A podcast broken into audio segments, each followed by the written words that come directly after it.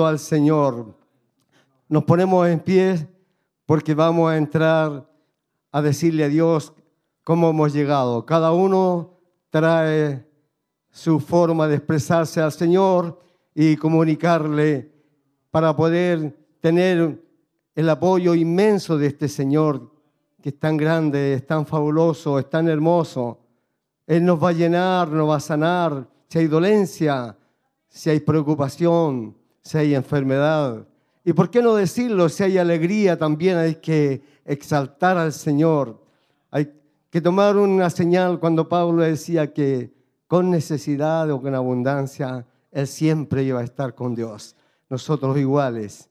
Alabemos al Señor y presentémonos delante de Él en oración.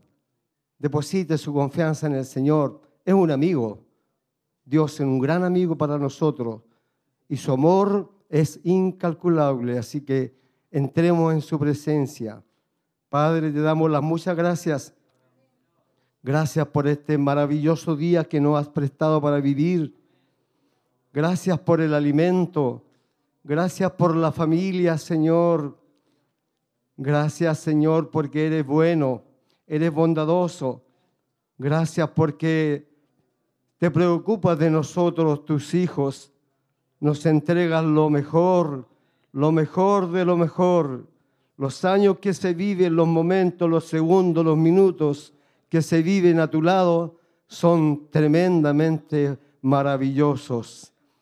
Sí, Señor, no hay cómo pagar, no hay cómo pagar su bondad, porque usted ha tenido misericordia con nosotros. Su bondad rompe las fronteras. Usted no mira color, no mira raza, no mira país. Usted se manifiesta a nivel mundial porque usted no quiere que nadie se pierda. Y aquí estamos en este lugar, en un lugar de Sillán, Barros Arana 436, alabando y glorificando a este Señor que se merece toda la honra y toda la gloria. Gracias, Señor. Abrimos nuestro corazón Depositamos la confianza en usted, Señor Jesús, porque verdaderamente usted nos llama amigo y nos cuida, nos protege y nos da nuestras necesidades, Señor. Gracias, gracias, muchísimas gracias. Nos levantaremos no como hemos presentado ante usted, sino más alegre todavía, más contento, más feliz. Nos regocijamos en su presencia. Gracias Dios. Llénanos, llena el coro, Señor, con tu presencia. Bendice las voces, Señor. Bendice los instrumentos, Padre. Bendícenos a nosotros también. Danos fuerza. Hay cansancio. Hay mucho cansancio a veces por las cosas que llegan a nuestras vidas, pero todo está depositado en tus manos, Señor, y ahora te alabaremos, te glorificaremos y exaltaremos tu santo nombre, porque te mereces toda la honra, toda la gloria y todo el honor. Para ti sea la alabanza. Gracias, Padre Dios, por brindarnos esta, este paso de poder comunicarnos con nuestro Señor Jesucristo. Gracias, gracias por todo. Y nos levantamos en el nombre de tu Hijo Jesús, oh mi Dios, por los siglos de los siglos. Amén y amén. Le brindamos un aplauso al Señor fuerte. Que el Señor escuche, ríe a los ángeles que están felices. Bien, bien, bien. Ahora cantaremos con nuestras voces. Al Señor le encanta que nosotros expresemos la gratitud que tenemos en nuestro corazón. Le doy la oportunidad al coro.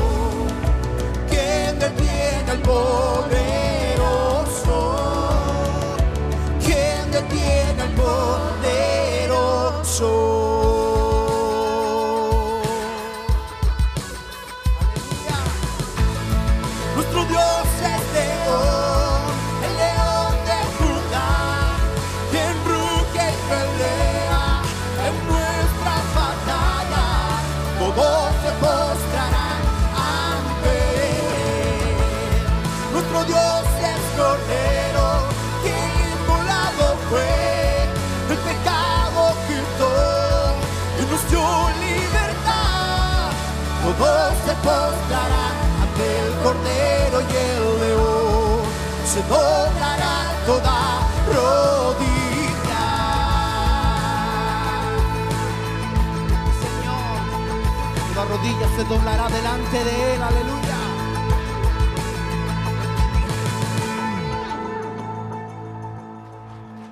Un aplauso fuerte para el Señor. Se merece Él, el Rey, y ante Él se doblará toda rodilla, dice la alabanza. Ya viene el día, Señor, que nos presentaremos delante de su presencia. Será maravilloso estar delante de un rey verdadero y fiel. Tome asiento, hermanitos. Tenga la gentileza de estar atento a todo lo que está sucediendo. Vamos a darle lectura a parte de la, lo que es la Biblia. Y dice así, me van a perdonar, pero los años no pasan en vanos. Dice el Salmo 138, una parte dice, te alabaré con todo mi corazón. Amén. Se escuchó bien, fuerte. Delante de los dioses, como estamos haciendo ahora, te cantaré salmos. Aleluya. Me postraré hacia tu santo templo y alabaré tu nombre por tu misericordia y fidelidad. Qué tremendo este Señor. Es misericordioso y su fidelidad es eterna. Ahora, hermanos, que hemos tomado parte de esta lectura, vamos a entrar a su presencia, la oración, para esperar lo más hermoso, lo más maravilloso que viene después de lo que ya está aconteciendo que es su preciosa palabra, la que tiene la brújula, la que nos orienta, la que nos lleva hacia la salvación. ¿Está contento usted con el Señor? Bueno, brindémosle un aplauso fuerte. Ahí mismo, ahí mismo, como guste usted orar, sentado, paradito, el Señor va a escuchar su oración y nos presentamos ante Él. Padre, nuevamente acudimos a su presencia sabiendo nuestra necesidad. Hemos escuchado alabanza, parte de tu lectura, Señor, pero también necesitamos la palabra, la exhortación de la palabra, mi Señor, la que ella nos orienta, nos guía y nos da el lugar donde debemos estar, nos ubica, como se puede decir, a cada uno en su lugar. Es, es tan certera tu palabra, Señor, y está escrita con tanto amor porque verdaderamente así llega a nuestros corazones. Nos ha convertido a tu presencia y podemos estar hablando un idioma muy especial, escuchando algo muy especial, pero necesitamos que alguien nos exhorte para poder entender, comprender y saber cómo es tu palabra verdaderamente. Por eso, Señor, oramos por el predicador, en este caso nuestro obispo, para que usted lo bendiga, bendiga su garganta, sus cuerdas vocales, su salud, su vida, le fortalezca su cuerpo, Señor.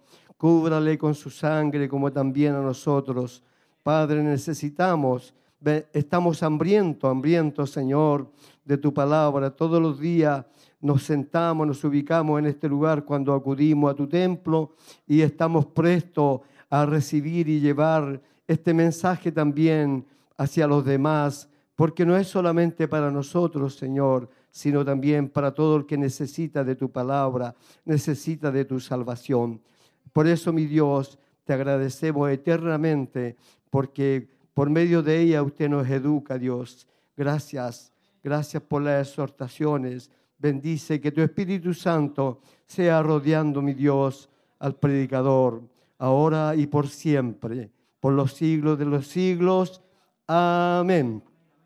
Nos ponemos en pie, le damos un gloria a Dios al Señor fuertísimo, gloria a Dios, gloria a Dios, y seguiremos entonando con el grupo Renuevo las alabanzas correspondientes.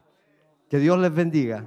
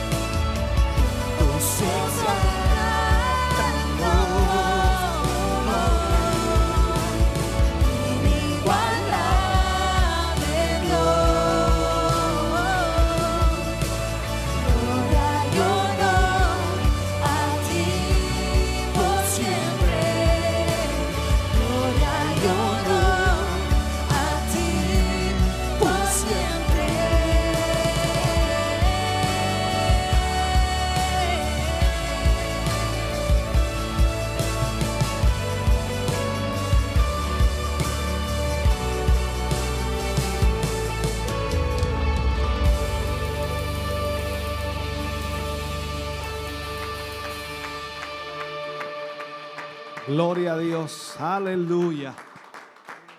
Bendito sea el nombre del Señor. Aleluya. Puede sentarse mi hermano, mi hermana, Dios le bendiga. Damos muchas gracias al Señor de tenerles acá en esta tarde, eh, agradecidos con el Señor por poder reunirnos para adorar, para exaltar y para poder alabar el nombre del Señor. Gracias por su esfuerzo de estar aquí y gracias también por querer venir a adorar a Dios. Creo que eso es lo más importante. Ah, esperamos que ya estén siendo bendecidos a través de la alabanza, a través de la adoración y que la palabra que vamos a compartir con ustedes en algunos minutos más también sea de mucha bendición. Recuerde que estamos estudiando una, una serie que habla del carácter del cristiano y, la verdad que mientras estudiamos de, de, eso nos vamos encontrando cada vez menos, menos capacitados como cristianos. Y de verdad que es bueno verlo porque a veces nos consideramos a nosotros mismos mejores que otros, cuando en realidad nos falta muchísimo. Pero damos gracias a Dios que su palabra nos ordena, nos alinea. Y eso es lo fundamental en todo ello, ¿no? Eh, vamos a hacer el servicio de ofrendas en esta tarde antes de seguir con nuestro culto. Y vamos a pedirle a usted que de esta manera pueda también bendecir la obra del Señor. Agradecemos a todos los hermanos y hermanas que han estado constantemente bendiciendo la obra de Dios a través de su ofrenda, a través de su aporte. Sin duda eh, el, Señor ha tocado sus corazones y sin duda a través de sus ofrendas es como esta obra se ha sostenido hasta este día. Y agradecemos por ello. Así que le pedimos que con todo su corazón aporte para la obra de Dios. La cajita de la ofrenda pasará por su lugar. Eh, también los hermanos que puedan hacerlo a través de su tarjeta, pueden hacerlo ahí en la mesita atrás. Y para los hermanos que están, por supuesto, en, la televisión, toda la información estará allí apuntada en la pantalla para que puedan también ofrendar y aportar a la obra del Señor. La mayor parte de los hermanos de la iglesia eh, conocen la información, la tienen también en su celular grabada, así que pueden ofrendar en esta noche y sin duda el Señor les bendecirá y les multiplicará. Vamos entonces a pedir al grupo Renuevo que cante al Señor y antes de ello vamos a orar para que de esa manera Dios toque su corazón y su vida. Yo creo que no hay nada que podamos hacer sin el toque de Dios. Sin duda, eh, la presencia de Dios es la única que puede llevarnos a nosotros a poder hacer la voluntad del Señor. Así que yo espero con todo mi corazón que usted pueda dar con generosidad. Oremos al Señor. Padre, en el nombre de Jesús. Vamos ante su presencia, primeramente dando gracias por su gran amor y misericordia. Gracias por cada uno de nuestros hermanos y hermanas que hoy están aquí reunidos y que a través, Señor, de reunirse en este lugar para adorarte, para bendecirte, también consciente, Señor, de cuán importante es respaldar tu obra, en este momento se disponen a ofrendar. Cada uno de ellos, Señor, tiene en su mente y en su corazón una cantidad. Eso es lo que tu palabra nos enseña cada uno de como propuso en su corazón. Señor, en esta hora yo te pido que pongas en ellos un espíritu de generosidad. Sin duda, hoy tu obra requiere y necesita, Señor, ser apoyada y respaldada de la mejor manera. Bendice a tu pueblo, a tu, a tu, iglesia, Señor, y de esa manera tu iglesia también, sin duda, bendice la obra de Dios. Te pedimos, multipliques estas ofrendas, Señor, que sostienen y proyectan esta tu obra. En el nombre de Jesús, amén y amén, Señor. Canta el grupo Renuevo al Señor y usted ofrenda para la obra del Señor.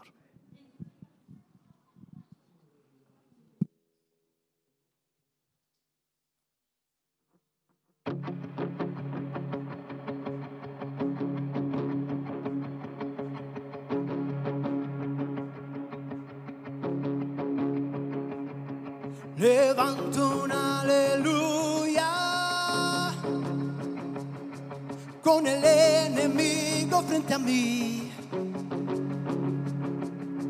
Levanto un aleluya tan fuerte que no hay duda en mí. Levanto un aleluya, melodía es Levanto un aleluya. El cielo peleará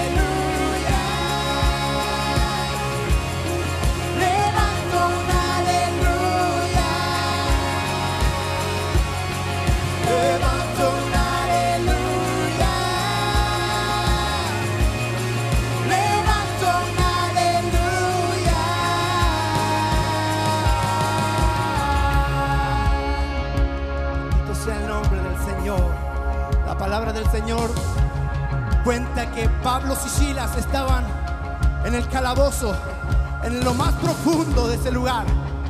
Y tenían dos opciones, o quejarse contra Dios, o adorar a Dios ahí en medio de la dificultad. pero tuvieron, tuvieron la oportunidad de levantar sus manos, de adorar, quizás no espiritual, no físicamente, sino que espiritualmente, porque estaban amarrados, estaban en el cepo, no podían moverse, pero solamente empezaron y se colocaron de acuerdo a adorar a Dios en ese momento más difícil, a exaltar a Dios en ese momento más difícil y a poder decir, Señor, aquí estamos, aquí estamos gracias a ti, gracias a tu misericordia. Estamos en este lugar. ¿Cuántos quieren ponerse en ese lugar? Empezar a adorar, empezar a exaltar, a levantar un aleluya, aún en medio de la dificultad, medio del problema, aún en medio de la dificultad adoramos a Dios. Oh, sí, Señor. Sí, levantamos un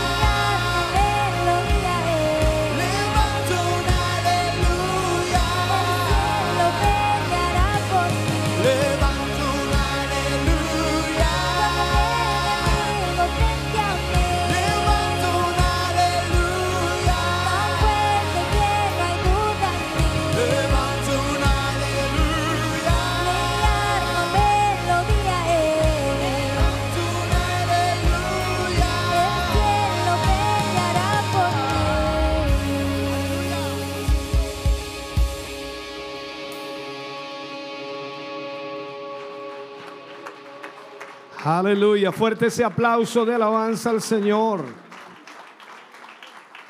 Gloria a Dios. Bendito sea el nombre del Señor. Alabado sea el nombre del Señor. Vamos a ir a la palabra del Señor en esta noche. Y vamos a abrir nuestra Biblia en Primera de Tesalonicenses, capítulo 5, versículo 16.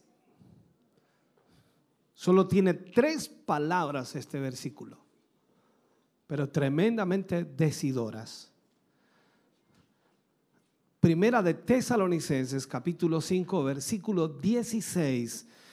Dice allí la palabra del Señor, leemos de ella en el nombre de nuestro Señor Jesucristo.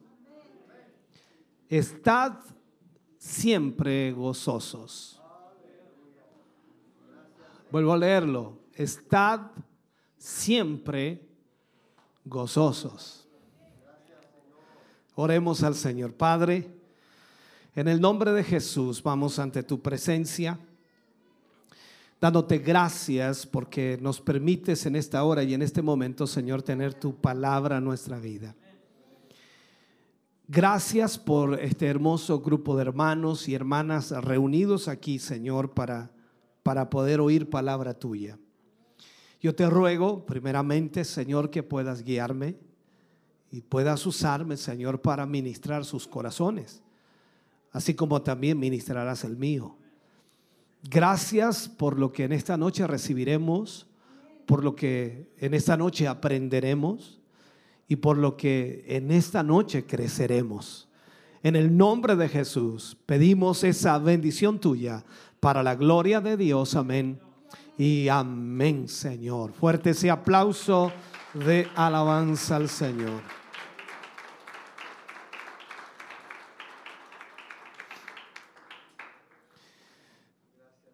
Gloria a Dios.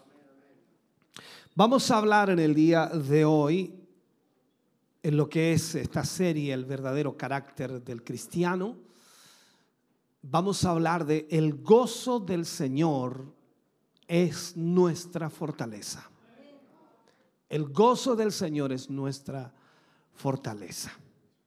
Así que yo creo que a todos los voy a ver gozosos hoy día. Estudiamos la semana pasada el amor, que era la primera característica del fruto del Espíritu. Hoy vamos a estudiar la segunda característica, que es el gozo, el gozo. Por lo tanto, tenemos eh, varios versículos que hablan acerca de esto y que vamos a irlos viendo a medida que vamos viendo el tema. La Biblia dice que el gozo es una intensa felicidad o gran deleite. Cuando nosotros nos gozamos, cuando nosotros tenemos una felicidad tan grande, nos deleitamos en eso. Espero que haya vivido alguna vez eso, ¿no?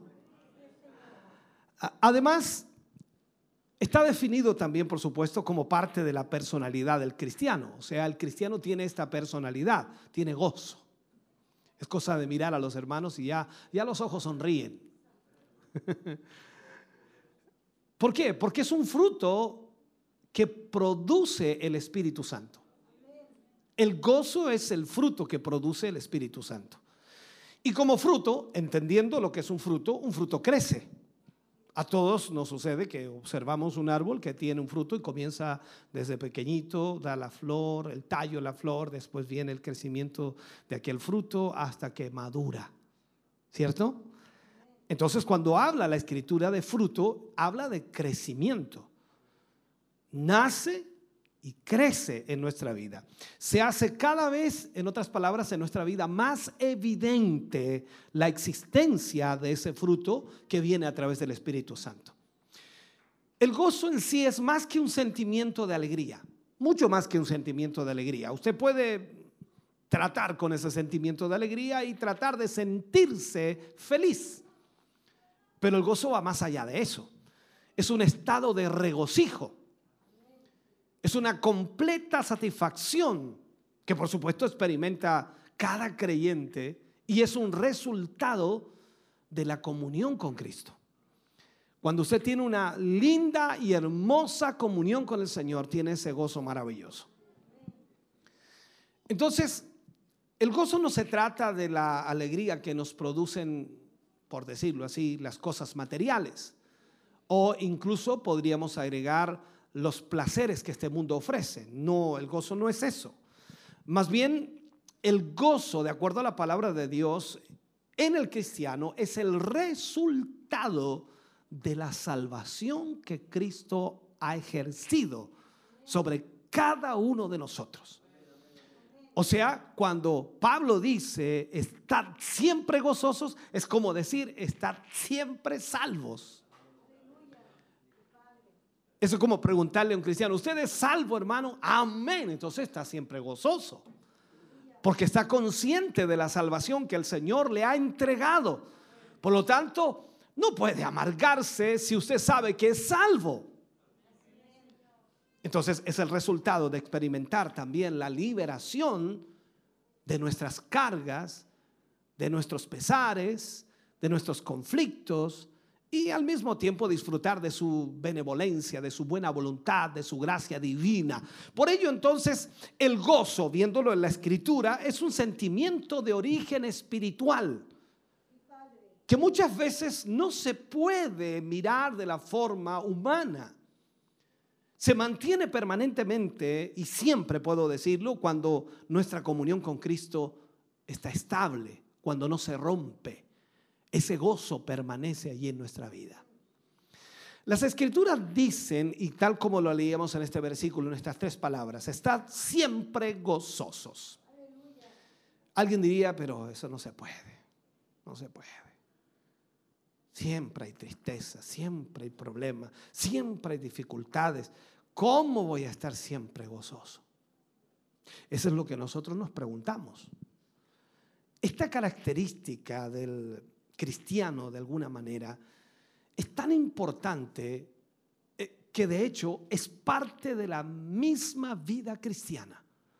Cuando hablamos de los cristianos, hablamos de gente gozosa. Más que alegre, gente gozosa. Mire lo que dice la escritura. En Romanos, Pablo le escribe a los romanos en el capítulo 14, en el versículo 17. Pablo le habla y le dice, porque el reino de Dios no es comida ni bebida, sino justicia, paz y gozo. Wow. Y agrega, en el Espíritu. O sea, usted y yo nos gozamos en el Espíritu. Por tanto, el gozo entonces es un fruto del Espíritu y que se espera que, por supuesto, siempre esté presente a lo largo de toda nuestra vida, a lo largo de toda nuestra existencia. Así lo expresan, por supuesto, las Escrituras. Por allí también Pablo le escribe a los filipenses en otro pasaje, en el capítulo eh, 4, versículo 4, y le habla de esta manera en un pequeño relato. Y le dice, regocijaos en el Señor siempre. Es como regócense, para entenderlo en nuestro lenguaje. Es como regócense, o sea, regocijaos en el Señor siempre. O sea, cuando dice esa palabra siempre es como decir, pero y cuando tengo problemas, regocíjate. No por el problema, sino, como dije anteriormente, por la salvación que el Señor nos ha dado. Y agrega allí Pablo, otra vez os digo, regocijaos. es por si hubiera alguna duda, como, como que alguien te dice, no, pero es que, no, otra vez os digo, regocijaos. Sin embargo, aquí tenemos que analizar, y la pregunta sería, ¿cómo mantener el gozo? ¿Cómo mantenerse gozoso aún en medio de las dificultades? ¿Cómo mantenerse gozoso en medio de las grandes dificultades de la vida cristiana? Porque es un hecho que hay dificultades.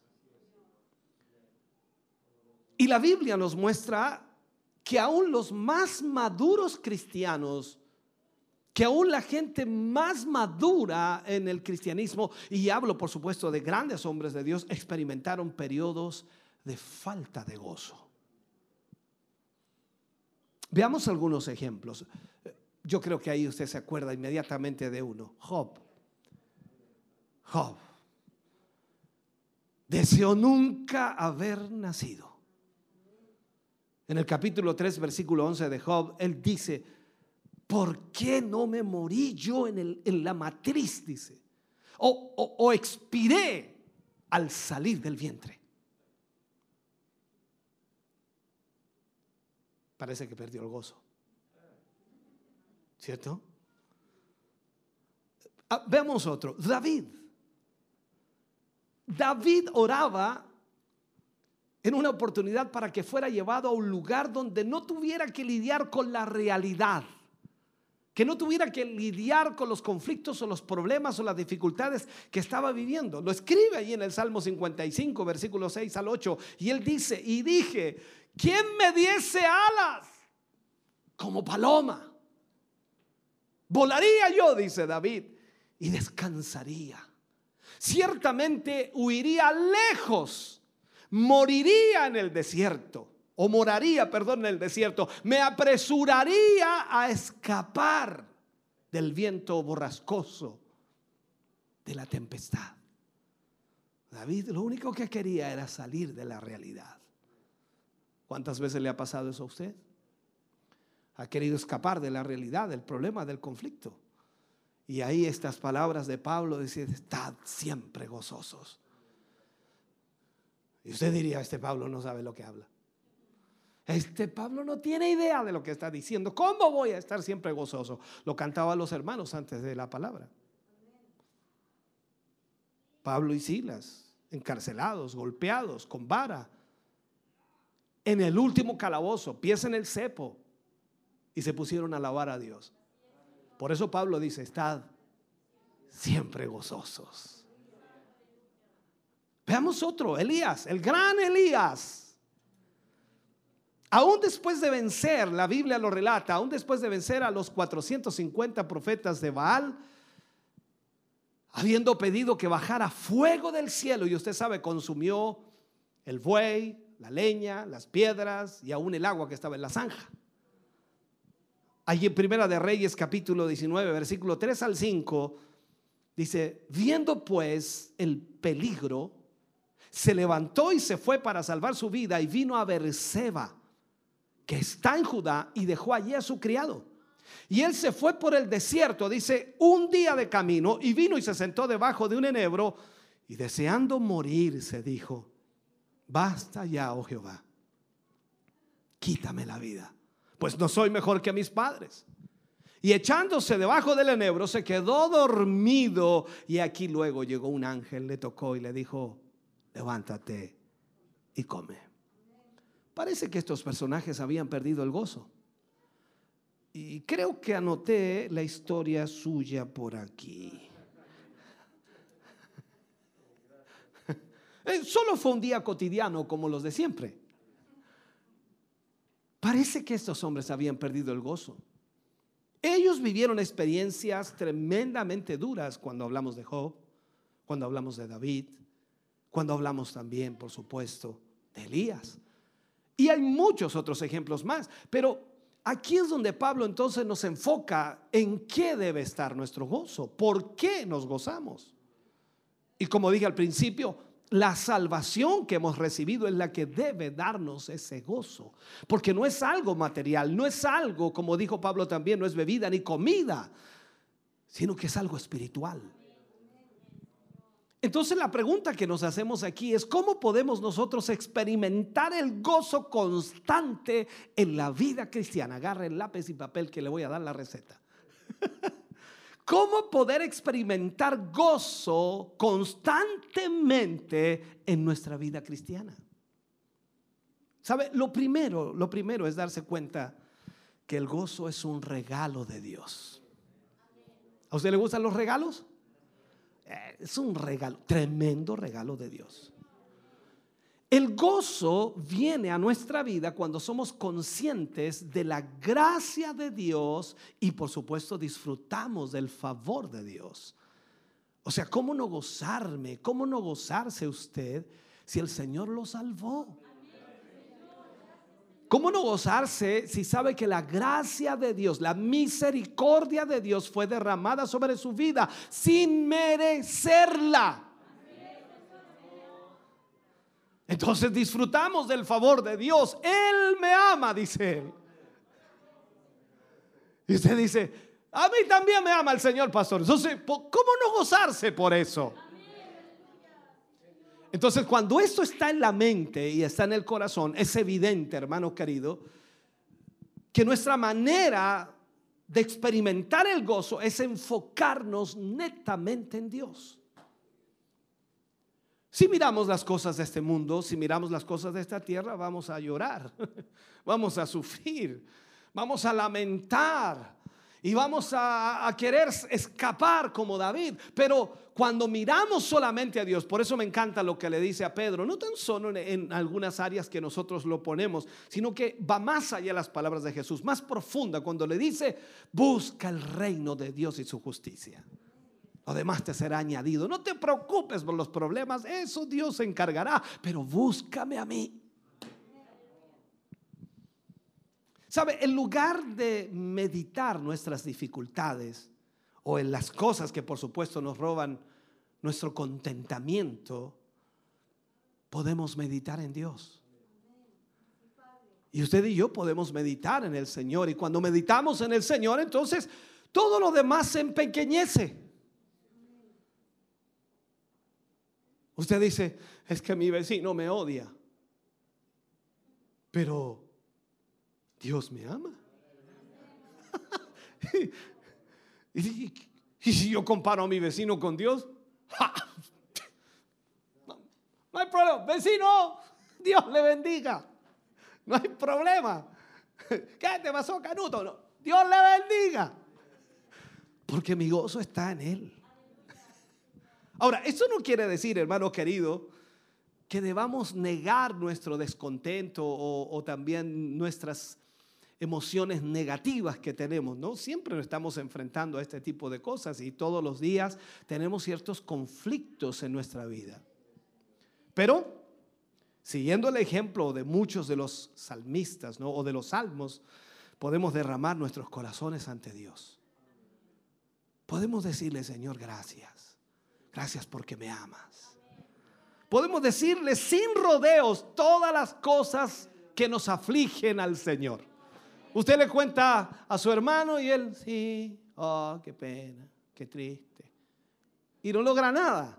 Pero le cuenta al Señor y parece que algo ocurre. Yo no sé si será igual con usted, pero parece que algo lo arropa, algo, algo lo, lo cobija o algo lo, lo abraza o algo provoca, pero usted siente algo extraordinario y ese es el amor de Dios sobre su vida.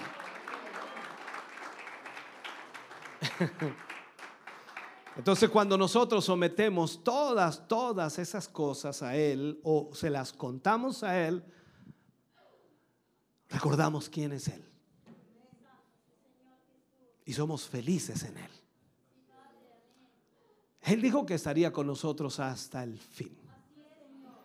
¿Se acabó ya para usted? ¿O ¿Todavía no ha llegado al fin? O sea que todavía está con usted. Eh, y déjeme hincar más el diente en esto, ¿ya?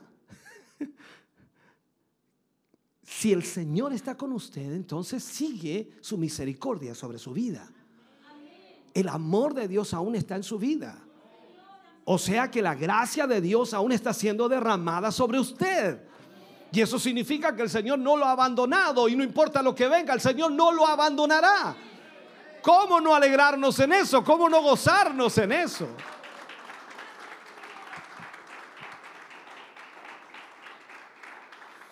Pablo le escribió a los filipenses en el capítulo, eh, capítulo 4, versículo 8, y les habló a los filipenses de esta manera. Por lo demás, hermanos, todo lo que es verdadero, todo lo que es honesto, ahí comienza a decirle, todo lo que es justo, todo lo que es puro, todo lo que es amable, todo lo que es de buen nombre, si hay virtud alguna, si algo digno de alabanza, en esto pensad. ¿Y, en qué pensamos normalmente nosotros? Parece que este, eh, este algo tiene conmigo. Eh, para mí que me tiene mala, no, sí, para mí que no. no, este no le caigo bien yo. Y empezamos. ¿Qué dice? ¿En qué debemos pensar? Ahí está nuestro, a veces nuestro problema, ¿no? Ahora, aquí vemos la importancia de alabar a Dios, recordando que Él está cerca, que Él está con nosotros. O sea, cuando oramos por nuestras preocupaciones, porque lo hacemos, sí o no, y cuando mantenemos en nuestra mente enfocada las cosas buenas de Dios, entonces nos damos cuenta que Dios no nos dejará caer que Dios no nos abandonará, que Dios no, no, no, no dejará que nosotros caigamos. Al contrario, Él nos va a sostener. Y ahí es donde experimentamos el gozo cuando, por supuesto, intencionalmente le alabamos. Porque no le estamos alabando porque no tenemos ningún problema, le estamos alabando porque Él es grande y dijo que estaría con nosotros. Por eso le estamos alabando. Aleluya.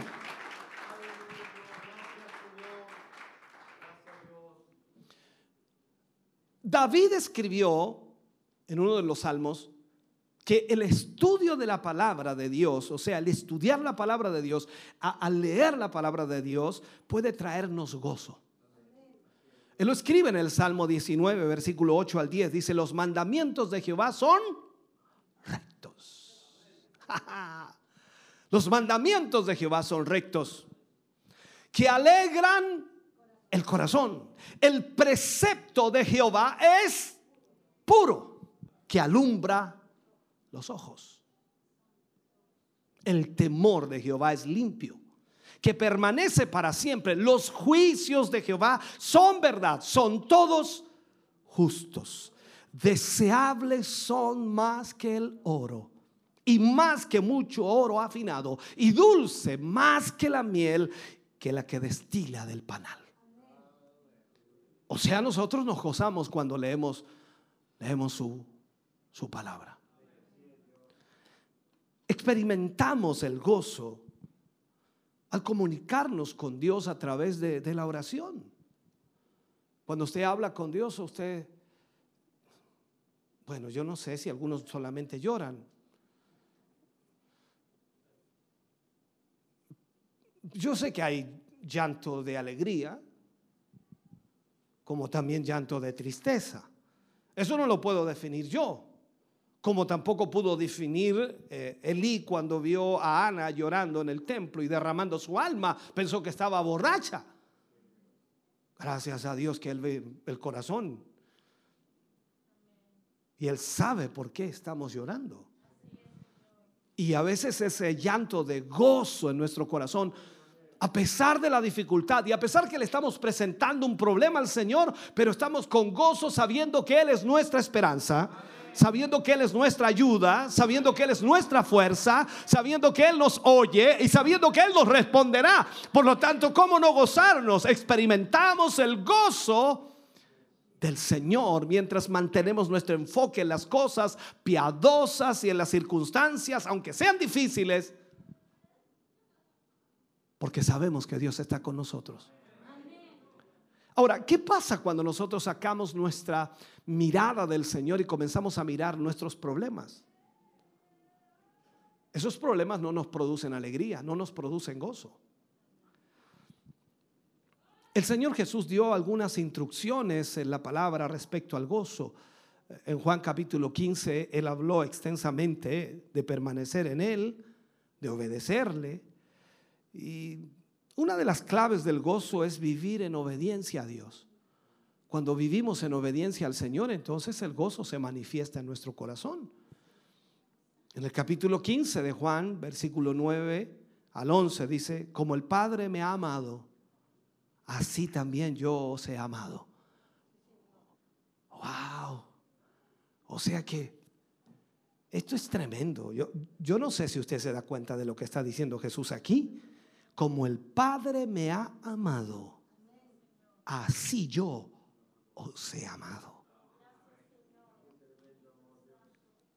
Permaneced en mi amor.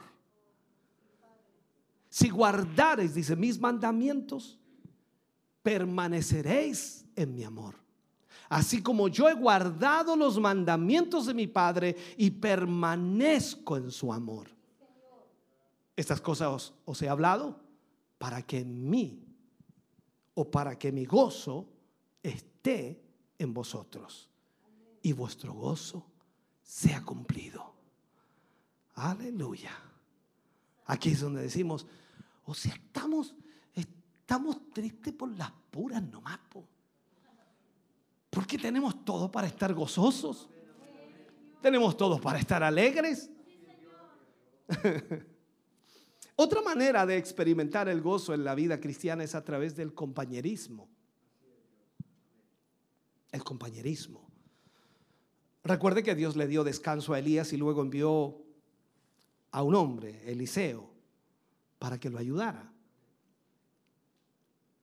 Nosotros también necesitamos amigos con quienes podamos compartir de alguna manera nuestras heridas y nuestros dolores para recibir una palabra de aliento, para recibir una palabra de levantamiento, si podemos decir. Y eso es lo que nos va a ayudar.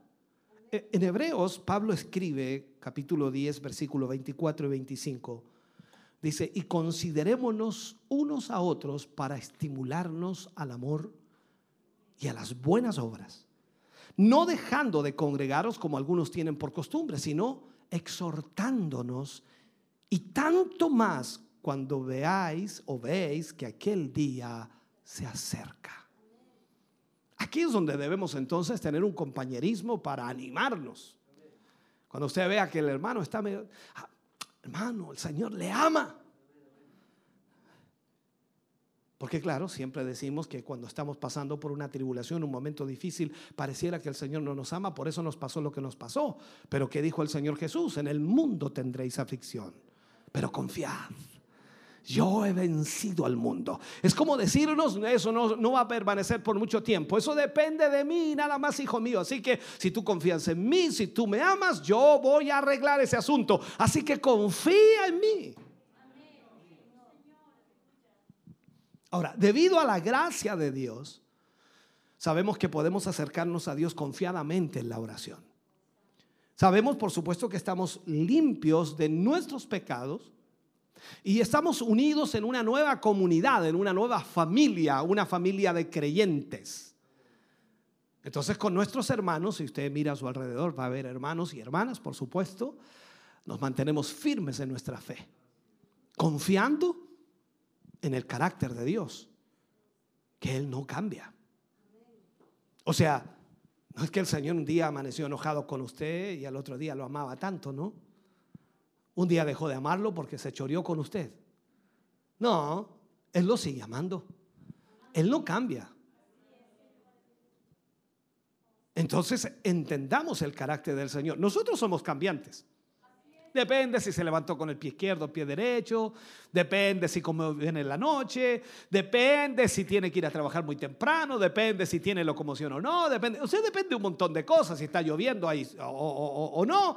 Todo eso depende. Su carácter depende a veces de cosas externas que no debiera ser, pero lamentablemente es así. Y de repente lo pillamos atravesado, y de repente lo pillamos muy derechito, y de repente lo pillamos muy cristiano, y otra vez es muy mundano.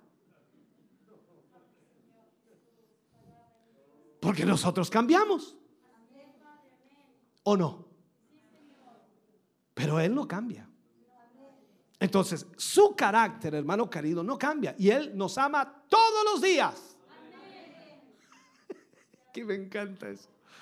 Todos los días nos ama. Cuando usted anda amurrado, lo ama. Cuando usted está gozoso, lo ama. Cuando usted se enojó con el hermano, lo ama. Y uno dice, pero ¿cómo me va a amar? Sí, lo ama. ¿Cómo no lo va a amar si es su hijo? Lo amó cuando no merecía ni siquiera amor, cuando era un pecador, cuando estaba derecho al infierno. Dios lo amó, lo salvó, lo rescató. ¿Cómo no lo va a amar ahora que es su hijo?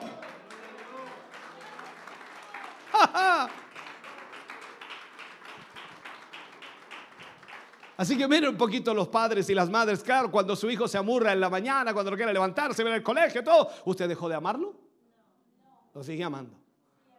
Le da unos coscorrones, pero lo sigue amando. No pierde ese amor. Dios es así.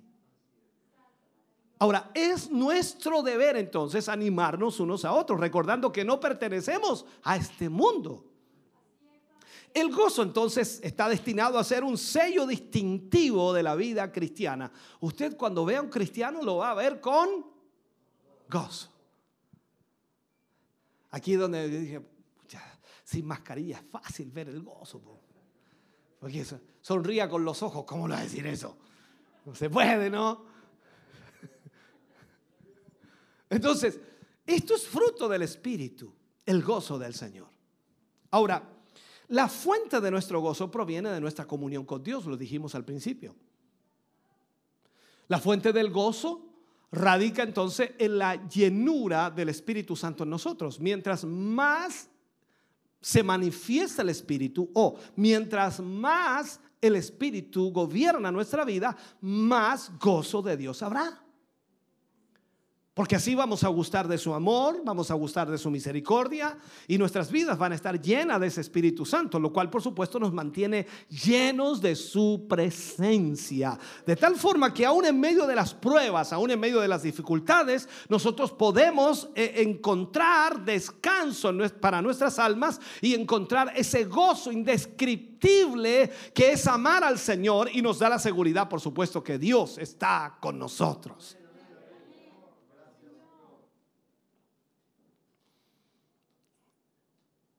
Usted sabe lo que dice la Biblia, ¿no? Si Dios es por nosotros. Pero no lo diga con tristeza, como si ya se fue, ¿no? Dí- Dígalo con, con, con fuerza, con gozo, con alegría. Si Dios es por nosotros, que lo oigan. Eso tiene que ser así. Claro, si todos tenemos problemas, a veces yo bromeo, ¿no? Y digo, yo levanten la mano los que no tienen problemas, le pasaría a algunos míos por último.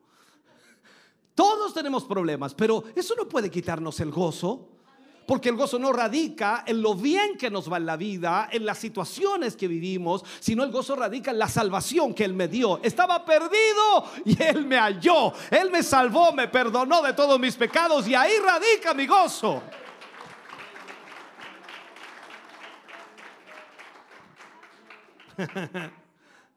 Ahora, el mundo nos dice que nosotros debemos llenar nuestra vida desde afuera hacia adentro. Eso es lo que el mundo nos dice. En todo el enfoque que el mundo hace, en la filosofía del mundo, por decirlo así. Ya sea en los triunfos académicos o en las labores eh, de trabajo, la prosperidad económica, eh, los entrenamientos, los placeres del mundo, en fin, todo viene desde afuera hacia adentro. Eso es lo que satisface eh, al hombre, el mundo. Por eso nunca el hombre va a lograr satisfacerse en el mundo completamente, porque siempre le faltará algo. Sígame, por favor, en lo que le estoy explicando. La alegría del mundo es una emoción del alma que puede llegar, por supuesto, o a desesperar a esa persona en circunstancias de la vida. ¿Por qué? Porque el mundo busca emociones para satisfacer sus necesidades. Sin embargo, el gozo del Señor es una experiencia que tiene una base en una realidad espiritual, o sea, desde adentro hacia afuera. Usted no necesita que algo ocurra afuera para gozarse con Dios. Usted sabe que Dios está en usted. Y ese gozo está en su vida.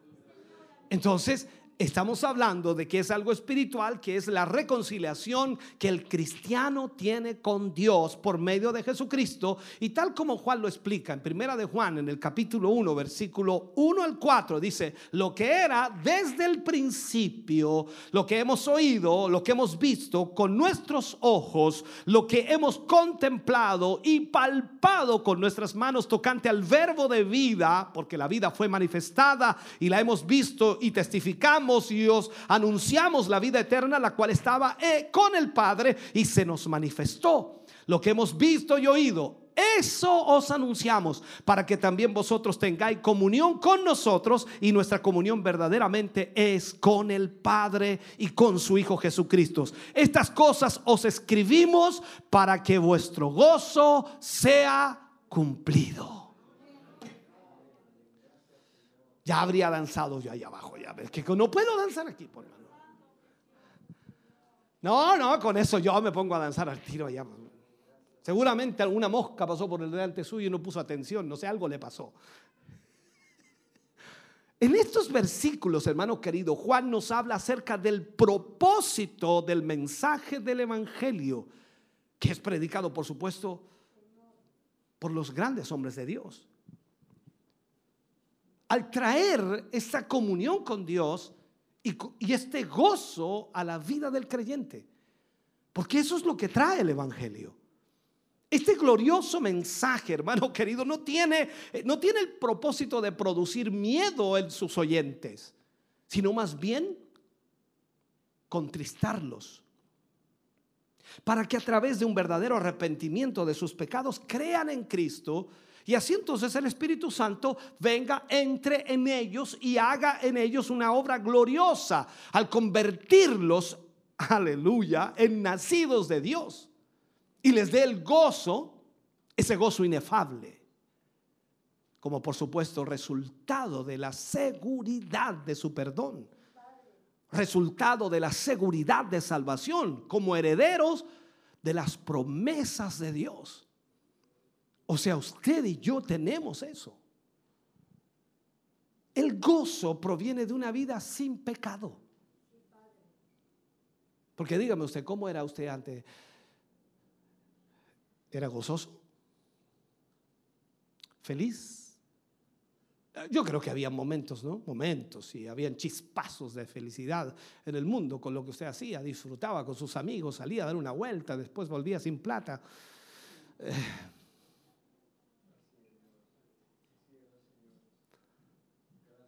Había momentos de alegría, de algarabía. Pero cuando llegó a Cristo, usted dijo, no haberle conocido antes. Ay, Dios mío, yo creía que, que no había forma de ser feliz en otra parte, de otra manera. Yo creía que no se podía ser feliz de otra forma, que el mundo solamente mostraba, no, no, no, en Cristo Jesús usted y yo podemos ser gozosos, más que felicidad.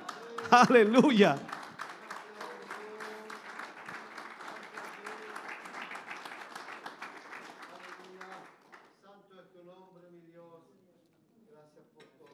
Ahora, en esto tenemos que tener mucho cuidado, porque una persona que ha nacido de nuevo y que tiene el gozo en su vida por ser cristiano, puede perderlo por una ruptura de comunión con Dios a causa del pecado. Y la única forma de recuperar ese gozo que ha perdido es reconciliándonos con Él. ¿Se acuerda usted que el rey David enseña muy bien este principio y lo habla él, ya, ya, que encontramos la oración de dolor, de arrepentimiento de David, que le declara al Señor, por supuesto, de esa manera, después que comenta el pecado de adulterio que tuvo con Betsabé y mandó a matar a su esposo Urias el Eteo. Esa oración que hizo David debe ser un ejemplo a seguir cuando nosotros fallamos a Dios. En el Salmo 51, versículo 1 al 10 dice, ten piedad de mí, oh Dios, conforme a tus misericordias, conforme a la multitud de tus piedades, borra mis rebeliones, lávame más y más de mi maldad y límpiame de mi pecado, porque yo conozco mis rebeliones y mi pecado está siempre delante de ti. Contra ti contra ti solo he pecado y he hecho lo malo delante de tus ojos para que seas reconocido justo en tu palabra y he tenido por puro y tenido por puro en tu juicio. He aquí en maldad he sido formado y en pecado me concibió mi madre. He aquí tú amas la verdad de lo íntimo y en lo secreto me has hecho comprender sabiduría. Purifícame con hisopo y seré limpio. Lávame y seré más blanco que la nieve. Hazme oír gozo y alegría. Y se recrearán los huesos que has abatido. Esconde tu rostro de mis pecados y borra todas mis maldades. Crea en mí, oh Dios, un corazón limpio y renueva un espíritu recto dentro de mí.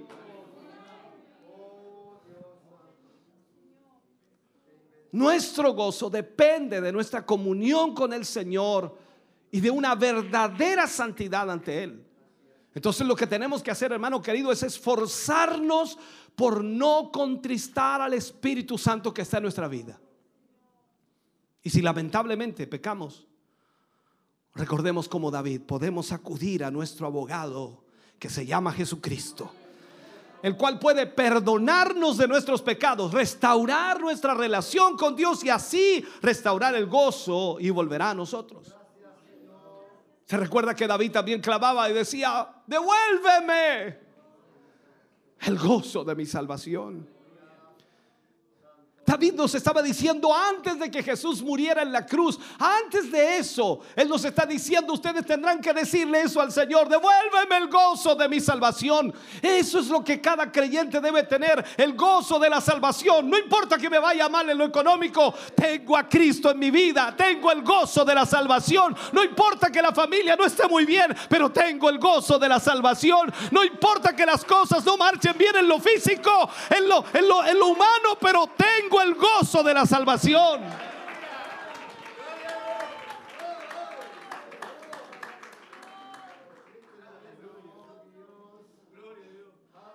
En primera de Juan capítulo 2 versículo 1 Juan dice, hijitos míos, estas cosas os escribo para que no pequéis. Y si alguno hubiere pecado, abogado tenemos para con el Padre a Jesucristo el justo. Uh, Señor.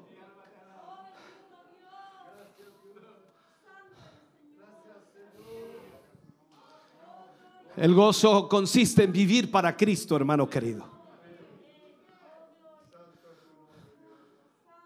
Hay muchas razones por las cuales el gozo se puede perder, pero claro que sí. A veces las dificultades que enfrentamos en la vida nos presionan para que no nos gocemos, porque a veces nos centramos en el problema, en el conflicto, en el drama, en la situación, eh, en las cosas difíciles. Cuando vemos la carta de Pablo a los filipenses, nosotros nos damos cuenta que esa carta revela el verdadero significado del gozo, aún, aún en medio de las dificultades más grandes que podamos atravesar. La carta a los filipenses se ha llamado la epístola del gozo, la epístola del gozo. Cuyo autor por supuesto es alguien que verdaderamente puede enseñarnos con su gran ejemplo, con mucha autoridad y con poderosa inspiración cómo mantener el gozo en medio de las tribulaciones o en medio de las dificultades o en medio de las más terribles circunstancias de la vida. Si pudiéramos elegir un versículo clave en esta carta a los filipenses que resuma el mensaje de Pablo, a lo mejor escogeríamos Filipenses 1:21. Pablo dijo, porque para mí el vivir es Cristo y el morir es ganancia. Uh, Señor Jesús. ¿Sabe? En ocasiones leemos este versículo como si fuese el grito desgarrador de un hombre que, que- que estuviese harto de la vida. que apenas pudiera esperar llegar al cielo. Que quizás ya no podría soportar más.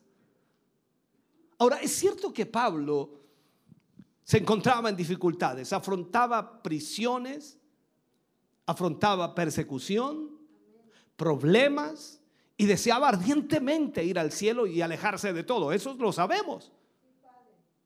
Ahora, creo que esto refleja una actitud muy común que adoptamos los cristianos en ocasiones. Mm, Siempre estamos nosotros tratando de escapar de las situaciones, pero no es lo que está diciendo Pablo. Pablo no está hablando de eso aquí.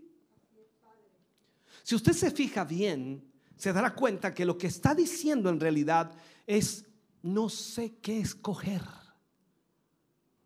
Lo que Pablo está expresando es que la vida es una grandiosa experiencia en Cristo Jesús. Una grandiosa experiencia en Cristo Jesús. Es decir, su comunión con Cristo, el ministerio que Pablo estaba llevando adelante, la relación que tenía con la iglesia, el conocer y enseñar la palabra de Dios a los creyentes, a los cristianos, sumaba un sinfín de experiencias que lo, que lo, que lo alentaban a vivir en este mundo, que lo motivaban a seguir haciendo lo que estaba haciendo.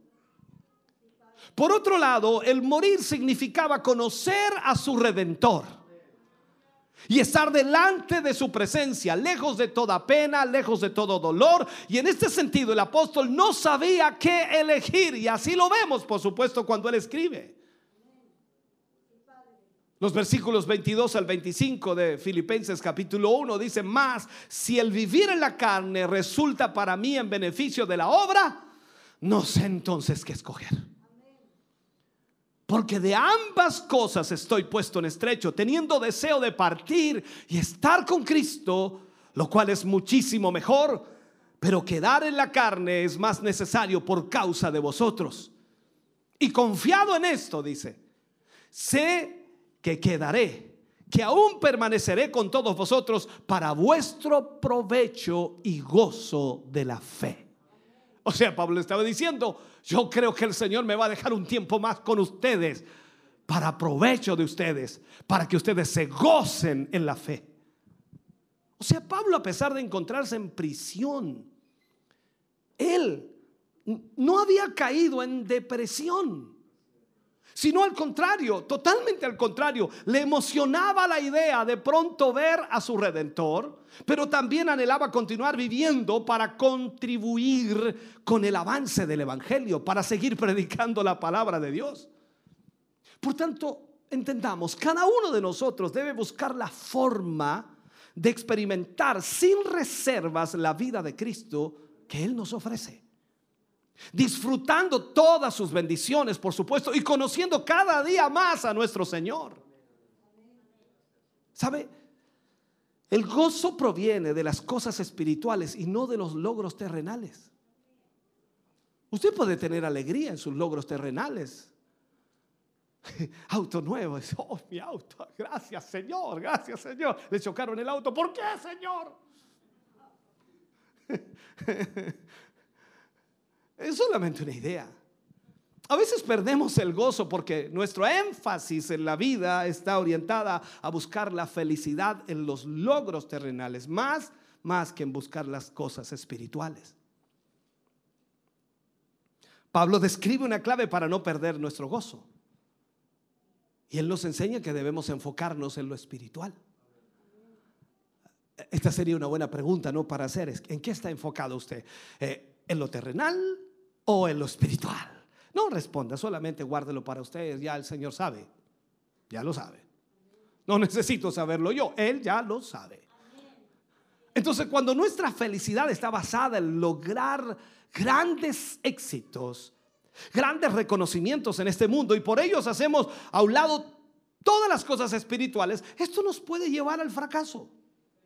Y Pablo lo expresa con las siguientes palabras cuando le escribe a los filipenses, le dice en el capítulo 3, versículo 4 al 11, aunque yo tengo también de qué confiar en la carne, Pablo hablando allí, si alguno piensa que tiene de qué confiar en la carne, yo más, circuncidado al octavo día, del linaje de Israel, de la tribu de Benjamín, hebreo de hebreos, en cuanto a la ley, fariseo, en cuanto a celo, perseguidor de la iglesia, en cuanto a la justicia que es en la ley irreprensible. Pero cuántas cosas eran para mí ganancia, las he estimado como pérdida por amor de Cristo. Y ciertamente aún estimo todas las cosas como pérdida por la excelencia del conocimiento de Cristo Jesús, mi Señor, por por amor del cual lo he perdido todo y lo tengo por basura para ganar a Cristo y ser hallado en él, no teniendo mi propia justicia, que es por la ley, sino la que es por la fe de Cristo, la justicia que es de Dios por la fe, a fin de conocerle y el poder de su resurrección y la participación de sus padecimientos, llegando a ser semejante a él en su muerte, si en alguna manera llegase a la resurrección de entre los muertos. Uh, Señor. Disculpe que lo lea tan rápido pero creo que usted lo ha leído un sinfín de veces. Algunas personas, hermano querido, se pueden sentir eh, vanagloriosos por sus triunfos. Y, y las glorias terrenales a a veces nos llevan a pensar en forma diferente. Sin embargo, Pablo dice que jactarse y confiar en ellas es en vano. No sirve de nada. O sea, si hay algo bueno aquí, es tener a Cristo. El apóstol tenía muchas cosas de las cuales podía sentirse dichoso, confiado, orgulloso, como su nacionalidad romana, que era judío y era romano también, su origen hebreo, su título de fariseo, su fama como celoso de la ley, pero estas cosas que eran ganancia en el mundo, escúcheme bien, ahora las consideraba como pérdidas porque había encontrado algo más sublime que traía un gozo permanente a la vida de cada hombre y de cada mujer, que nos dirige, por supuesto, a poner nuestra mirada en las cosas de arriba y nunca en las cosas efímeras de este mundo. Por supuesto, esto no significa que no, no, no, no nos tenemos que esforzar por superarnos en este mundo. No está diciendo eso Pablo, pero no olvidemos, hermano querido, que a la par de esto y con mayor énfasis, debe estar buscar el reino de Dios y su justicia. Recordando siempre que todo lo demás, absolutamente todo lo demás, nos será añadido. Así nuestro gozo será completo. Esto es como decir, ¿cómo no alabar a Dios? ¿Cómo no exaltar al Señor? Sino siendo merecedor primero de su amor, de su misericordia, de su bondad, de su salvación, de su perdón, de los pecados. Y aún más Él nos sigue bendiciendo y dándonos cosas terrenales o dándonos la posibilidad de un trabajo o dándonos la posibilidad de sustentar a nuestra familia o dándonos la posibilidad de darle un techo, dándonos la posibilidad de poner un negocio. ¿Cómo no alabar a Dios si Él agrega y agrega y agrega bendiciones a nuestra vida?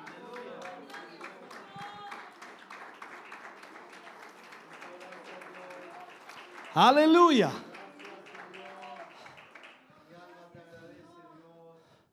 Ahora, el gozo proviene del contentamiento. Esto es un poco complejo para algunos, dice, pero ¿cómo es el gozo? Viene del contentamiento, o sea, hay que estar contento para tener gozo. ¿Sabe usted que también po podemos eh, perder el gozo cuando no vivimos contentos? Si no vivimos contentos con lo que tenemos y nos frustramos al no conseguir otras cosas que codiciamos, podemos perder el contentamiento. ¿Se ha fijado usted que la mayor parte de nosotros siempre mira lo que le falta y no lo que tiene? Eh, Vamos a tomar once. Vamos a tomar once. Ok. eh, ¿Qué vamos a comer? ¿Qué vamos a comer? ¿Qué vamos a comer? Eh, pan. ¿Y qué le vamos a echar? ¿Y qué le va? Chancho. ¿No hay queso? Oh, no hay queso. ¿Mantequilla? Margarina. ¿Ya? ¿Quién va a pedir la bendición? Por, por el pan con chancho. No sé si me entiende lo que estoy tratando de plantearle. Los hermanos, las hermanas, voy a poner a las hermanas, disculpe las hermanas, no, no es para ustedes, justo no vinieron hoy día, pero eh, entran a su closet o a su, a su lugar donde tienen su ropa y dicen, no tengo que ponerme.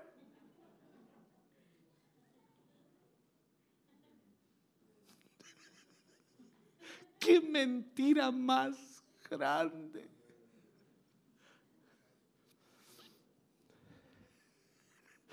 Dejemos eso ahí mejor. Podemos perder el gozo porque sencillamente no vivimos contentos. Pablo finaliza su carta a los filipenses exhortándolos a ser felices con lo que tienen. Felices con lo que tienen. Yo leía un- una, una biografía de un evangelista muy conocido en Estados Unidos, un evangelista que alcanzó millones de personas en el mundo con el evangelio. Aún vive, aún vive. Y él contaba en su biografía que al comienzo de su ministerio, él vistió con un traje, con un terno por 14 años. El mismo terno, 14 años.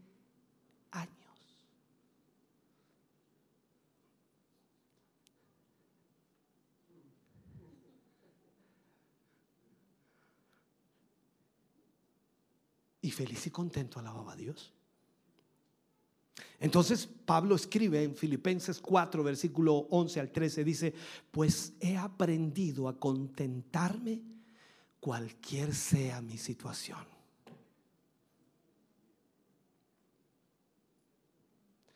Sé vivir humildemente y sé tener abundancia. En todo y por todo estoy enseñado así para estar saciado como para tener hambre, así para tener abundancia como para padecer necesidad. Y él agrega, todo lo puedo en Cristo que me fortalece. Ah, ese versículo le gustó. ah. Esa partecita le gustó. ¿Y qué pasa lo anterior? Se fija que a veces sacamos versículos de contexto y dice, todo lo puedo en Cristo que me fortalece. Aleluya, dice el hermano, gloria a Dios. Sí, pero mira lo que dice Pablo antes. Sé vivir contento, cualquiera sea mi situación. Cualquiera sea mi situación. A veces yo le cuento experiencia a mis hermanos del comienzo del ministerio y poco antes de eso. Algunos me quedan mirando y dicen, oh, yo no habría seguido. Cualquiera sea mi situación. Cuando nosotros vivimos felices por lo que hacemos para Dios, por el servicio que prestamos a Dios, a nosotros no nos importa que llueva, que truene, que haya calor, que haga frío, que quede lejos.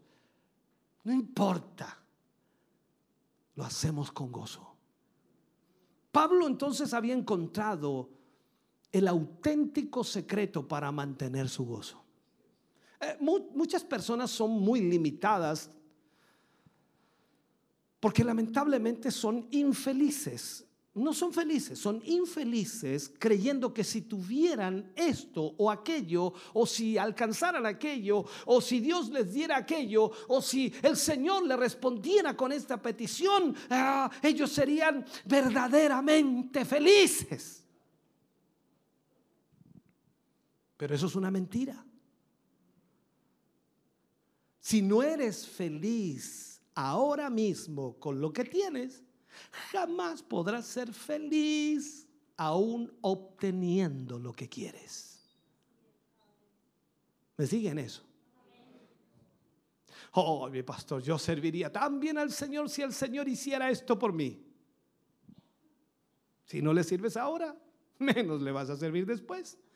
¿Qué dice la Biblia? El que es fiel en lo poco, también será fiel en lo mucho.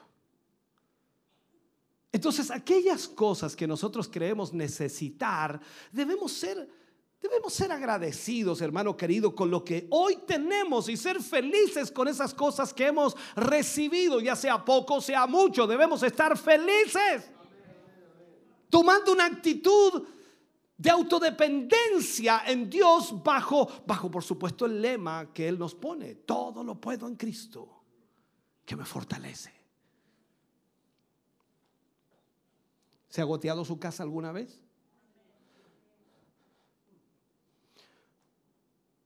Yo casi nunca. En realidad se llovía entera.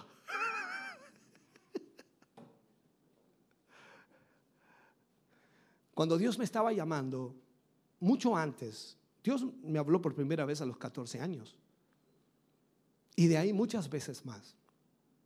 Cuando yo me casé mi esposa, en uno de los periodos de inicio de matrimonio, nos fuimos a Antofagasta, volvimos y estuvimos en casa de mi madre, en Coihueco. Y yo construí una piececita en el taller, en el taller de muebles que hacían mis hermanos y yo también, por supuesto. Y asistí a la iglesia Vitacura y era ayudante del ayudante del encargado. Y recuerdo que la- el encargado y el ayudante a veces no querían ir al local que quedaba seis kilómetros porque hacía frío, había viento o llovía. Pero el ayudante del ayudante del encargado podía ir. Y yo recuerdo que vivía en esa piececita que yo mismo construí con charlata, con un piso de madera tosca y con nylon forrada por fuera. El techo era zinc, pero muy alto porque era un galpón. Y yo le puse charlata y después le tiré nylon y después le puse acerrín encima. Ahí vivía. Cuando mi suegro me fue a ver y mi suegra me fueron a ver, querían matarme. ¿Dónde tenía a su hija viviendo? Ahí hay que apretar el cogote y matarlo. Y le preguntaron a mi esposa, recuerdo, en una conversación allí, ¿cómo puede ser feliz aquí? Ella me miró, sonrió y dijo, yo soy feliz. Somos felices porque estamos sirviendo a Dios. Cuando tú y yo no perdemos el gozo a pesar de las cosas que pueden estar ocurriendo, Dios mira eso en tu corazón. Porque si eres fiel en lo poco, Dios sabe que también serás fiel en lo mucho. Pero cuando vienes a la iglesia, puro quejarte con Dios, y dices, Señor, mire mi casa cómo está, yo quería poner aquí, quería ponerle cerámica y no tengo plata para la cerámica, y quería ponerle un baño nuevo y no tengo esto. Señor, ¿cómo se le ocurre? Soy su hijo, deme para la cerámica. Disculpe que lo haga así, pero usted entiende el general, ¿no? Y, déjeme tratar de terminar. El gozo proviene de sufrir por la causa de la justicia. ¿Qué dice la Biblia? Bienaventurados. Cuando por mi causa os vituperen y os digan toda clase de mal contra vosotros mintiendo, dice, gozaos y alegraos. Van a hablar de ti lo que quieran. Pero mientras mientan, gózate, alégrate. Aquí tenemos algo verdaderamente contradictorio en lo que acabo de decir, en el sentido que el gozo proviene de sufrir por la causa de la justicia, porque ese concepto no lo tenemos claro. Porque para el mundo eso es contradictorio. ¿Cómo? O sea, el Señor los llama para sufrir a esta gente. Encontrar el gozo e- e- en padecer por causa de la justicia. Gozaos, alegraos. ¿Sabe? Sin embargo, si nuestra vida está enfocada en mantener nuestra comunión con Dios y mantenerla lejos del pecado, eh, en disfrutar de todas las promesas de Dios, en deleitarnos en la libertad que Cristo nos ha otorgado y al mismo tiempo poseemos un corazón agradecido cuya confianza es Cristo totalmente y entonces nosotros podemos padecer por la justicia y podemos padecer injusticias por causa de nuestro testimonio. Y eso no puede ser razón de depresión. Recuerdo que un hermano mío de sangre, de sangre, cristiano por muchos años, mucho mayor que yo, en esa oportunidad también, aparte del golpe de mis suegros, él también me dio varios golpes y entre ellos, él me dijo, esto no es ser cristiano. Tú estás mal, estás equivocado. Porque me veía agarrar a mi esposa, en el buen sentido lo digo, un bolso y a mi hija pequeña de un año, yo la metía en el bolso, Elizabeth, esa que dirige el coro. Y la metía en un bolso como una mochila y, la llevaba ahí y con lluvia, hermano, seis kilómetros al local. Llegábamos allá y usted dirá, está esperando toda la gente. Y tres hermanos, a veces dos hermanos, a veces un hermano. Y llegábamos y estrujábamos la ropa literalmente para poder hacer el culto y después volverse lloviendo otra vez. Pero llegábamos felices, mojados como, como, no, no sé cómo decirlo, enteramente mojados, pero felices. Lo único que nos preocupaba, que la niña no se mojara. El bolso no se pasaba y mientras no se pasara el bolso, cada cierto metro abríamos, estaba bien, está durmiendo, está bien, está durmiendo, ya, vamos, sigamos. Estoy hablando de muchos años atrás. Entonces, cuando la gente ve ese tipo de cosas y, vitupera o habla o, o dice cosas eh, de mala manera, eso no puede llevarte a una depresión, porque si tú estás sirviendo al Señor, no importa. No importa, ellos no saben a, qué estoy, a quién estoy sirviendo. Ellos no tienen idea cómo yo, habiendo sido salvado, habiendo sido perdonado, habiendo sido rescatado del pecado, ¿cómo no voy a adorar a Dios y no le voy a agradecer? ¿Qué es caminar seis kilómetros? ¿Qué es mojarse un día? ¿Qué es pasar frío? ¿Qué es hacer esto o aquello? Si Él lo hizo todo por mí, Él derramó su vida por mí.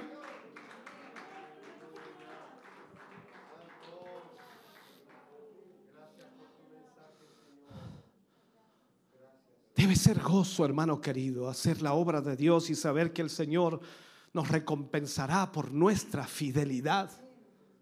Porque Él es el que recompensa. En la carta a los hebreos, Pablo elogia la fe de los creyentes por mantener su gozo en medio de las tribulaciones, en medio de los vituperios y aun cuando estos fueron despojados de sus bienes. Los mismos apóstoles, Pedro y Juan, resistieron el castigo físico a través del gozo que les producía ser considerados dignos de padecer por Jesús. Por tanto, el gozo, hermano querido, nos ayuda a resistir con esperanza los sufrimientos que vienen contra nuestra vida por causa de nuestro testimonio como verdaderos cristianos, sabiendo que seremos recompensados por Dios. Santiago escribe en el capítulo 1, versículo 2, hermanos míos, tened por sumo gozo cuando os halléis en diversas pruebas. Imagínate, yo sé que no vas a llegar así, ¿no? Hermano, ¿cómo está? Lleno de pruebas, mi hermanito. Aleluya. Yo no creo que llegues así, pero si Pablo dice, si Santiago dice, tened por sumo gozo cuando os halléis en diversas pruebas, hermano querido, cuando no pierdes el contentamiento y agradeces lo que Dios te ha dado, entonces el gozo de Dios no se va a ir de tu vida. Y cuando Dios te ve a ti gozándote, porque Él es grande y poderoso para contigo, entonces Dios uh, barre con los problemas, los saca, los elimina, te ayuda, te levanta, te anima, te sana, te liberta, hace lo que tiene que hacer, eso es mi Dios. Aleluya.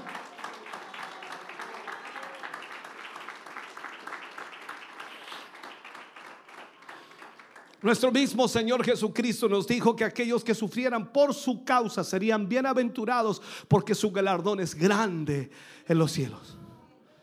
Bienaventurados los que padecen persecución por causa de la justicia, porque de ellos es el reino de los cielos. Bienaventurados soy cuando por mi causa os vituperen y os persigan y os digan toda clase de mal contra vosotros mintiendo.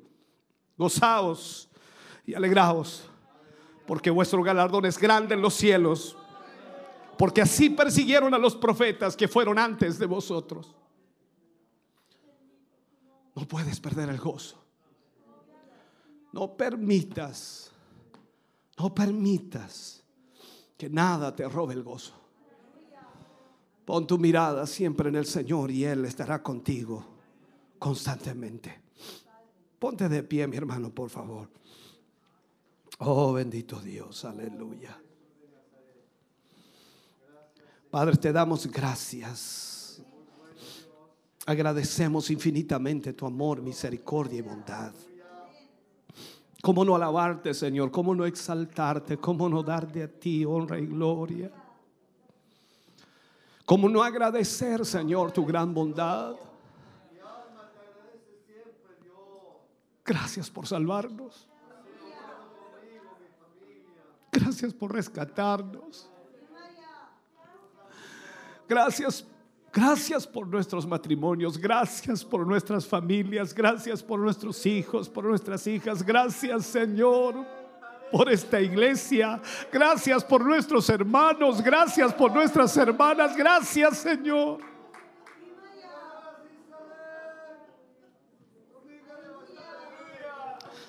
Gracias, Jesús.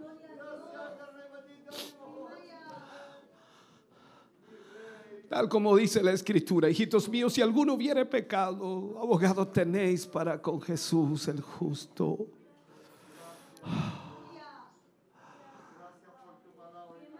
Si hoy necesitas restaurar tu comunión con el Señor, este es el momento. No puedes irte a casa como has llegado.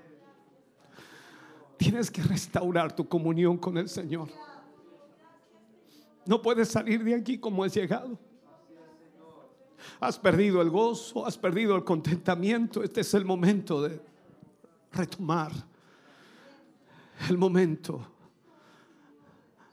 de restaurar esa comunión con el Señor. Solo esa comunión con Dios es la que nos da el gozo. David sabía que había roto esa comunión al pecar. Por eso le pedía, Padre, devuélveme el gozo de la salvación y espíritu noble me sustente. Vamos a orar.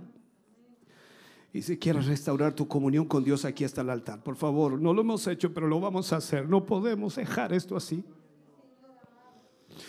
Ven al altar. Padre, oramos en el nombre de Jesús. Te damos a ti muchas gracias, Señor. Gracias por tu palabra en esta noche. Gracias por hablarnos, por ministrarnos. Gracias por enseñarnos. Gracias por tu inmenso amor y misericordia. Gracias. Porque a pesar de cómo somos, nos sigues amando.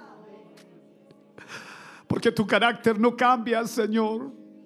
Tú nos amas y nos amarás siempre. Padre, ayúdanos para reforzar nuestra comunión contigo. Ayúdanos, Señor, para no alejarnos de ti. Ayúdanos, oh Dios, para no perder nuestra comunión contigo. Padre, en el nombre de Jesús. Ayuda a tus hijos, Señor, a tus hijas que en esta noche han oído esta palabra, Señor. Restáurales. Restáurales. Que tu amor y misericordia una vez más, Señor, vuelva a sus corazones. Padre, en el nombre de Jesús. Tu presencia, Señor, les bendiga. Tu presencia les restaure. Gracias, Dios mío, por esta palabra. Gracias por ministrar nuestros corazones hoy. En el nombre de Jesús lo agradecemos. Para tu gloria, Señor. Para tu gloria. Amén. Y amén, Señor. Aleluya. Dele ese aplauso de alabanza al Señor en esta noche. Oh, gloria a Dios, gloria a Dios, gloria a Dios. Cantamos al Señor, aleluya. Gracias Jesús.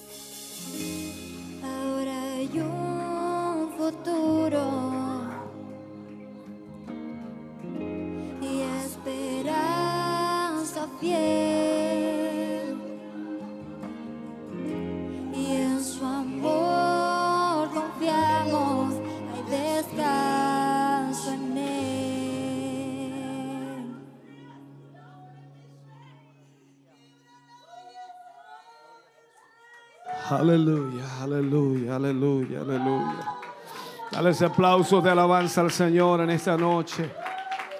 Gloria a Dios, gloria a Dios, gloria a Dios, gloria a Dios. Bendito sea el nombre del Señor, aleluya. Oh, gloria, gloria, gloria, gloria a Dios, aleluya. Oh, gloria a Dios, aleluya, aleluya, aleluya. Santo es el nombre del Señor. Aleluya. Oh, santo eres, Señor.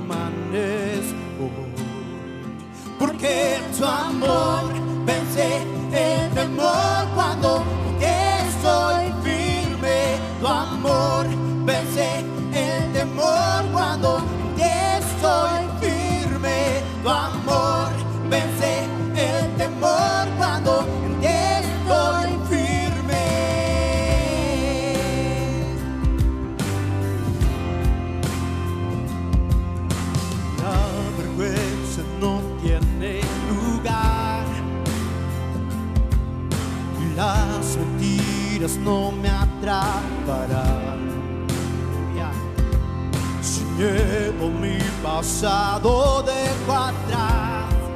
Firme permanezco, firme permanezco.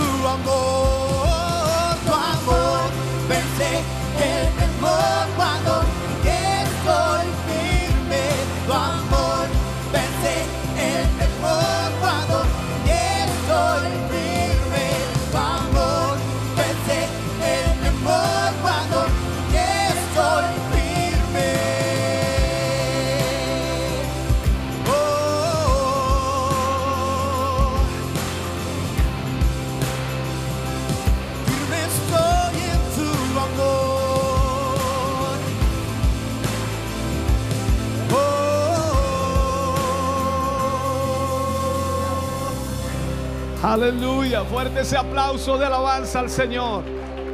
Gloria. Aleluya, aleluya. Oh, gloria a Dios. Bendito sea el nombre del Señor. Alabado sea su nombre. Vamos a estar orando al Señor por Alicia Caro Carter, por Evelyn Contreras Arellano, por la hermana Fanny Ortiz, por Amanda Wolf, por Héctor Hernández San Martín, por Luz Hernández Larenas, por la hermana Elsa Subiabre, por Marcos Díaz Lagos, por Jacqueline Mora, por Sara Leiva. Vamos a estar orando por todas estas peticiones y cerrando nuestro culto de hoy. ¿Cuántos se van a ir contentos? Aleluya. Mañana estamos en el templo corporativo desde las 20 horas.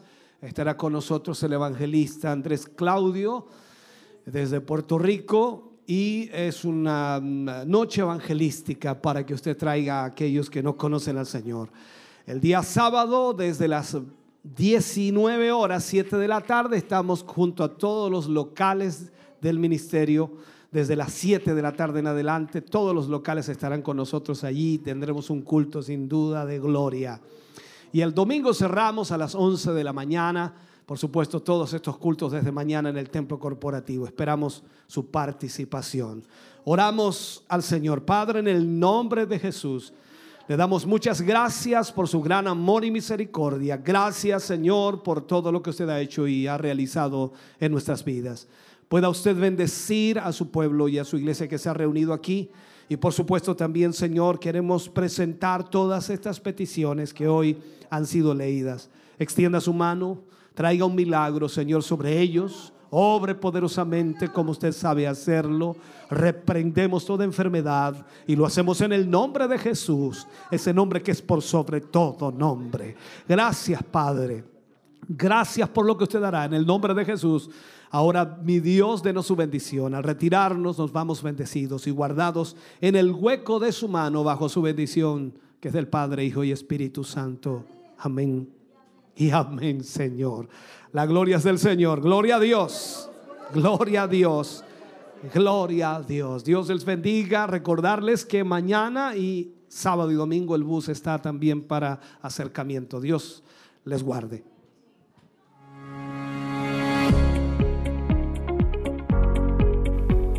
Damos gracias al Señor por este mensaje. eh, el gozo del Señor es nuestra fortaleza.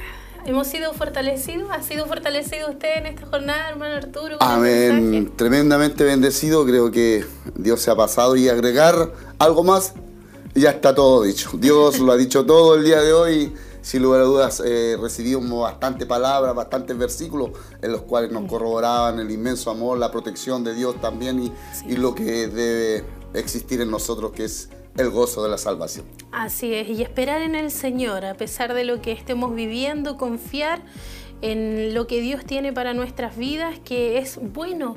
Hemos, vimos a través de la palabra del Señor, muchos hombres de Dios experimentaron dificultades, adversidades, dolor, eh, sufrimiento, fueron perseguidos, eh, pero sin lugar a dudas el amor del Señor, la fidelidad de Dios siempre estuvo presente y esa palabra eh, también está para nosotros en este tiempo. Así que animamos a todos nuestros hermanos ahí que están en casita, que confíen en el Señor, que se aferren a Dios a pesar de lo que estén viviendo, que vivan por fe y hoy la palabra nos ha venido también a fortalecer. Así que ah, esperamos que hayan sido bendecidas, bendecidos eh, y que puedan tomar esta palabra para sus vidas. Eh, lo creemos que ha sido así y nuestros hermanos, eh, aquellos que han estado en la sintonía nuestra, eh, también han sido grandemente fortalecidos, bendecidos a través de la palabra, como nuestro hermano Alexi Andrés Muñoz dice, hola bendiciones, Eh, nuestra hermana Alejandra Godoy, bendiciones, qué linda palabra y muchos saludos también envía. Blanca Mella Orellana, hermosa palabra. Amén. Así es, nuestro hermano Elías Liemil, que desde Coyipulli también nos enviaba un saludo. Eh, nuestra hermana Elsa nos saludaba al inicio de la transmisión y también nos deja un segundo saludo acá y dice, bendiciones mis hermanos, hermoso mensaje. Sentí la presencia del Señor en mi, en mi casa, fui muy bendecida. Eh, Luis Vidal, Dios les bendiga, amados hermanos en Cristo Jesús. Eh, ¿Qué podemos decir? Realmente ha sido algo maravilloso, algo especial el día de hoy y creemos que cada día Dios siempre eh, se ha preocupado de la necesidad espiritual de su, de su iglesia, de sus hijos y hoy ha sido suplida. Hemos sentido las caricias, el amor, el respaldo de Dios a través de su palabra, de las alabanzas, pero por sobre todas las cosas su presencia se manifestó gloriosamente eh, en este lugar y creemos también que a través de estos medios, a través de las pantallas, a través de la, de la, de la radio también hay muchos hermanos que creemos que todavía se están gozando en la presencia del Señor. Así es que aprovechar estos tiempos son lindos, maravillosos, estos, estos tiempos que Dios nos ofrece, que Dios nos regala y poder disfrutar de su presencia.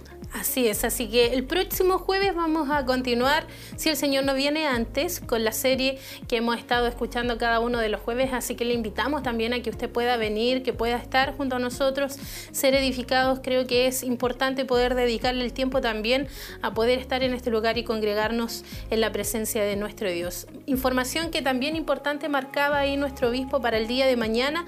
Tenemos misión 316 eh, en, el, en el templo corporativo Silo así que están, todos cordialmente invitados. Ahí hacía mención de esta campaña, por decirlo así, evangelística y esperamos que ustedes también puedan traer a sus invitados.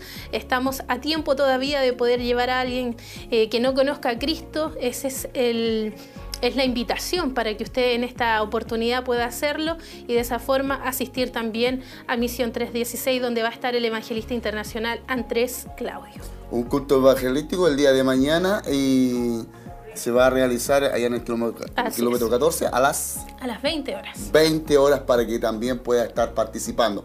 El día sábado también estaremos en el culto de gracia. Culto ministerial. Culto ministerial. Va a ser ¿Qué le parece? El segundo sábado de cada mes porque vamos a estar con todos los, templos Bethesda. Era para pillarla nomás, ah, era para pillarla. Así es que culto ministerial el día sábado a las 19 horas. Así es. Así que todos los locales están invitados para poder también disfrutar eh, de las alabanzas, también de la poderosa palabra del Señor día sábado. Y antes que se me olvide, también estuvo un saludo a nuestro hermano Mario Fuente, que también nos envió saludos. Eh, así es que muchas gracias, hermano Mario, también para usted y familia. Les deseamos las más ricas bendiciones por haber compartido el día de hoy también. El día domingo. Ahí continuamos con nuestro culto de celebración, así que todos invitados a las 11 de la mañana, transmisión en vivo también, pero si usted puede asistir allá al kilómetro 14, haga el esfuerzo, va a ser bendecido, ministrado por Dios. Vamos a tener eh, esta semana, todos los días, jueves, viernes, sábado y domingo, la oportunidad para poder buscar del rostro de nuestro Dios, así que separe este tiempo y, y podamos todos juntos gozarnos en su presencia.